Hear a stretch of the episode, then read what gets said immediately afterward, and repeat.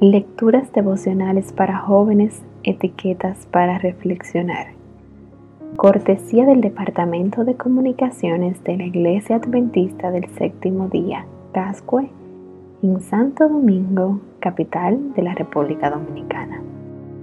En la voz de Maciel Jiménez. Hoy, 9 de febrero de 2021, Castillo Fuerte. En Salmos capítulo 18 versículos del 1 al 3 dice, Te amo, oh Jehová, fortaleza mía, Jehová, roca mía y castillo mío, y mi libertador. Dios mío, fortaleza mía, en Él confiaré, mi escudo y la fuerza de mi salvación, mi alto refugio. Invocaré a Jehová, quien es digno de ser alabado, y seré salvo de mis enemigos. El 31 de octubre de 1517, Martín Lutero colgó sus 95 tesis en la puerta de la Catedral de Wittenberg, en Alemania, dando inicio a los eventos más sobresalientes de la Reforma Protestante.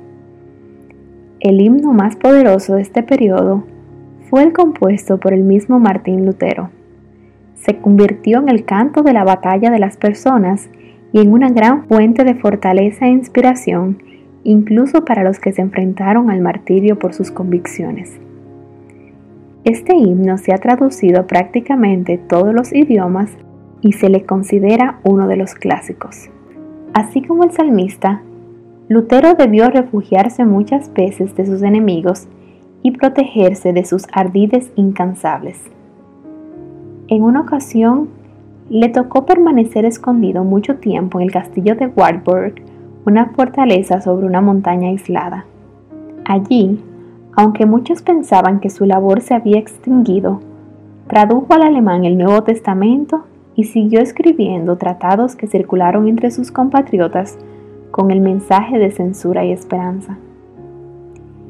En el fascinante capítulo que narra la vida de Lutero en el conflicto de los siglos, Elena de White nos dice que Dios no solo lo libró de sus enemigos, sino que lo puso fuera del alcance de las alabanzas y de la admiración de los hombres. De esta forma, Lutero mantuvo siempre presente que Dios era su Salvador, protector y castillo fuerte. Quizá no te enfrentas a enemigos que desean tu muerte, como le pasaba a Lutero en ese momento, pero puede ser que hoy tengas la necesidad de recurrir a Dios como tu fortaleza no olvides que su ayuda sigue vigente y que te ayudará a encontrar algo bueno para hacer, aunque aparentemente estés en uno de los momentos más infelices de tu vida.